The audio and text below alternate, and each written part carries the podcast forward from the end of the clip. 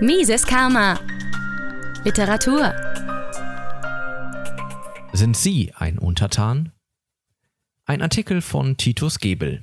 Erschien im Juni 2016 auf der Website der NZZ und im Juli des gleichen Jahres auf der Website des Ludwig von Mises Institut Deutschland. Die heutigen Staatsmodelle stammen aus dem 19. Jahrhundert und basieren auf Zwang.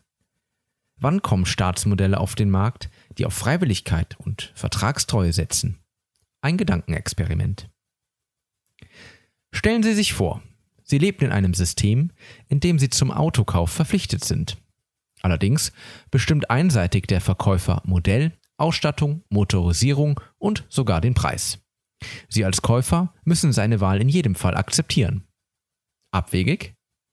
Ersetzen Sie einfach die Worte Verkäufer durch Regierung und Käufer durch Staatsbürger und Sie werden merken, dass Sie sich genau in einem solchen System befinden.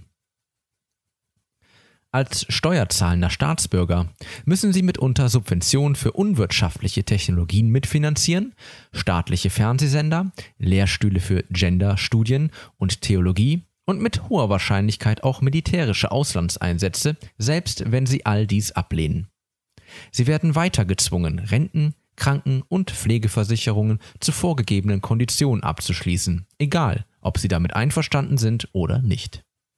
Sie dürfen keine Glühbirnen, leistungsstarken Staubsauger, Plastiktüten oder Zigaretten ohne Warnhinweise erwerben.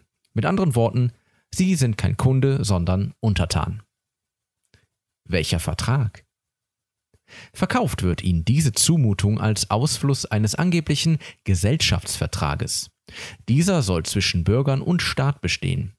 Oder wenigstens sollen die Bürger untereinander einen solchen abgeschlossen haben, indem sie einen Teil ihrer Souveränität an den Staat abtreten. Nach dem Zivilrecht der meisten Rechtsordnungen westlichen Zuschnitts wäre höchst fraglich, ob ein solches Konstrukt, nennen wir es einen Unterwerfungsvertrag, mangels Bestimmtheit seiner Leistungen und Gegenleistungen überhaupt als Vertrag angesehen werden kann. Überdies gilt nach bürgerlichem Recht eine Vereinbarung, bei der nicht Einigkeit über alle wichtigen Punkte besteht, im Zweifel wegen Einigungsmangel als nicht geschlossen. Überdies gilt nach bürgerlichem Recht eine Vereinbarung, bei der nicht Einigkeit über alle wichtigen Punkte besteht, im Zweifel wegen Einigungsmangel als nicht geschlossen. Ein Punkt ist in diesem Sinne wichtig, wenn auch nur eine von beiden Vertragsparteien ihn subjektiv als wichtig erachtet. All das spricht gegen das Vorliegen des behaupteten Gesellschaftsvertrages. Da diese Einwände nicht schlüssig ausgeräumt werden können, wird angeführt, durch physischen Verbleib des Bürgers in einem bestimmten Staat würde seine konkludente Zustimmung zur jeweils geltenden Gesellschaftsordnung erfolgen.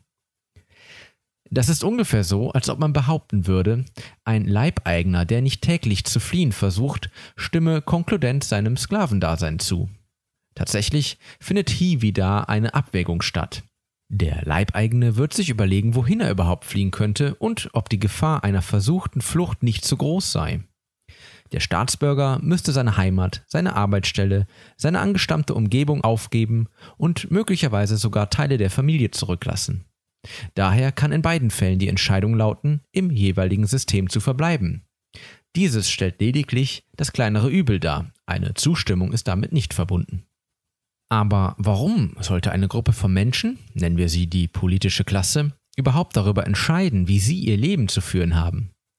Das gilt zumal dann, wenn sie diese Menschen weder im Einzelnen ausgesucht noch beauftragt haben, noch diese besonders befähigt sind. Sie können etwa der Auffassung sein, dass sie das Recht haben, ihr Leben und ihre Lebensumstände so zu gestalten, wie sie dies für richtig halten und, wenn sie von anderen etwas wollen, dies auf der Basis freiwilligen Leistungstausches zu tun. Sie wollen nicht Mitbestimmung, sondern Selbstbestimmung. Daraus ergeben sich zwei allgemeine Prinzipien. Erstens, dass derjenige, der anderen kein Leid zufügt, Anrecht darauf hat, in Ruhe gelassen zu werden. Und zwar auch von der Regierung oder der Mehrheit. Und zweitens, dass die menschliche Interaktion nur auf freiwilliger Basis und nicht auf der Basis von Zwang stattfindet. Heutige Staaten, Demokratien eingeschlossen, können nicht nur keines der beiden Prinzipien garantieren, sie basieren vielmehr auf der Verletzung derselben. Zwei Fragen sind ausreichend, um diesen Befund zu belegen. Erstens, mit welchem Recht nehmen Sie anderen ihr rechtmäßig erworbenes Eigentum ab, etwa durch Einkommens- oder Vermögenssteuern? Zweitens, was tun Sie, wenn die anderen nicht mehr zahlen wollen? Zwar sind die Antworten technisch gesehen einfach. Erstens, die Regierung, das Parlament, die Mehrheit hat so entschieden. Zweitens, die Regierung enteignet sie. Aber faktisch ist das nichts als Raub, gestützt auf das Recht des Stärkeren. Es macht moralisch keinen Unterschied, ob sie ihre Mitmenschen unter Androhung von Gewalt selbst ausplündern oder gewählte Repräsentanten damit beauftragen. Ein wie auch immer legitimiertes System, welches per Gesetz Enteignungen zugunsten Dritter vorsieht, kann auf Dauer weder ein friedliches noch ein berechenbares Miteinander schaffen. Stattdessen fördert es nie endende Verteilungskämpfe, sozialen Unfrieden und Missgunst. Solche Ordnungen haben keine Zukunft, sie sind ancien Regime. Ein Staatsdienstleister. Stellen Sie sich im Gegensatz dazu vor, ein privates Unternehmen biete Ihnen als Staatsdienstleister Schutz von Leben, Freiheit und Eigentum, nach der Formulierung von John Locke, in einem bestimmten Gebiet. Diese Leistung umfasst etwa Polizei, Feuerwehr, Notfallrettung, einen rechtlichen Rahmen sowie eine unabhängige Gerichtsbarkeit. Sie zahlen einen vertraglich fixierten Betrag für diese Leistungen pro Jahr. Der Staatsdienstleister als Betreiber des Gemeinwesens kann den Vertrag später nicht einseitig ändern. Sie haben einen Rechtsanspruch darauf, dass er eingehalten wird und einen Schadensersatzanspruch bei Schlechterfüllung. Um alles andere kümmern sie sich selbst, können aber auch machen, was sie wollen. Und sie nehmen nur teil, wenn und solange ihnen das Angebot zusagt. Streitigkeiten zwischen ihnen und dem Staatsdienstleister werden vor unabhängigen Schiedsgerichten verhandelt, wie im internationalen Handelsrecht üblich.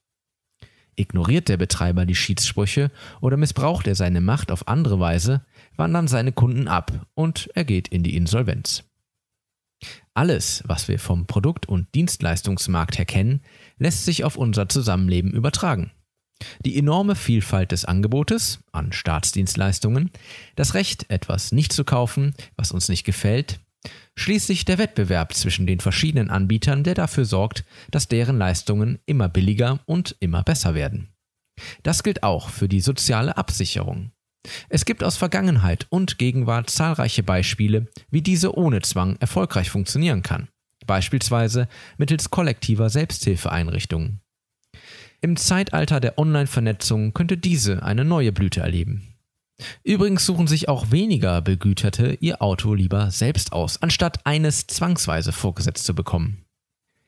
Der Staatsbürger wäre auf einmal umworbener Kunde, der jederzeit den Anbieter wechseln kann, anstelle einer stets verfügbaren Melkkuh, die sich den Weggang durch Wegzugsbesteuerung erkaufen muss.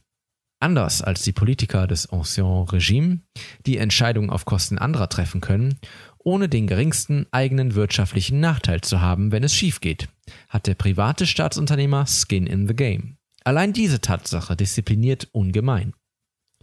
Der Betreiber ist Dienstleister, der sich Mühe geben muss und nicht einfach die Regeln zulasten der Kunden ändern kann, wenn es ihm gerade in den Kram passt. Der Wettbewerb wird dafür sorgen, dass es zahlreiche unterschiedliche Modelle des Zusammenlebens geben wird, für jeden Geschmack etwas Passendes. Die Grade an Freiheit, Innovation und Selbstverantwortung werden durchweg hoch sein, und wem dies alles zu viel wird, geht einfach in All-Inclusive-Systeme, die einem sämtliche Entscheidungen abnehmen. Nach spätestens einer Generation dürften solche privaten Systeme wohlhabender, freier und friedlicher sein als alles, was wir bisher kennen. Die neue Heimat. Die Heimat im 21. Jahrhundert wird Wahlheimat sein. Die Menschen haben heute schon unter unzähligen Warenangeboten die Auswahl, können zwischen verschiedensten Versicherungen für alle Lebensbereiche wählen und erhalten ständig neue technische Produkte. Warum sollten sie sich im Bereich des Zusammenlebens für die Beibehaltung einer Zwangslösung entscheiden, die teuer ist und insgesamt schlecht funktioniert? Wie schlecht sie funktioniert, zeigt sich mitunter daran, dass erfolgreiche Politik sich heutzutage auf Problembewirtschaftung und Zeichensetzen spezialisiert. Gerade die Leistungsträger aller Einkommensgruppen werden es sich jedoch nicht auf Dauer bieten lassen, von der jeweiligen politischen Klasse nach Strich und Faden ausgenommen und bevormundet zu werden, ohne dass sie irgendein relevantes Mitspracherecht haben. Private Gemeinwesen lösen dieses Problem, welche das Ancien-Regime systembedingt nicht lösen kann. Daher werden sie früher oder später auch entstehen. Neue Initiativen. Sie halten das für ein bloßes Gedankenexperiment, eine theoretische Spinnerei? Sie könnten sich täuschen. Seit einigen Jahren sind entsprechende Bestrebungen bereits im Gange. Im Jahre 2009 trat der Stanford-Professor Paul Romer mit seinem Vorschlag von Chartered Cities in die Öffentlichkeit. Die Idee war, in Entwicklungsländern vormals unbesiedelte Gebiete durch Industriestaaten mit deren Recht und deren Beamtenschaft zu entwickeln, um so vor Ort eine Wohlstandszone zu schaffen. Roma bezeichnete dies als Kanada entwickelt ein Hongkong in Kuba Modell. In der Folge wurden solche Ansätze tatsächlich in Madagaskar und Honduras verfolgt, sie scheiterten aber daran, dass eine von Drittstaaten regierte Zone im eigenen Land von der dortigen Politik eher nicht erwünscht war.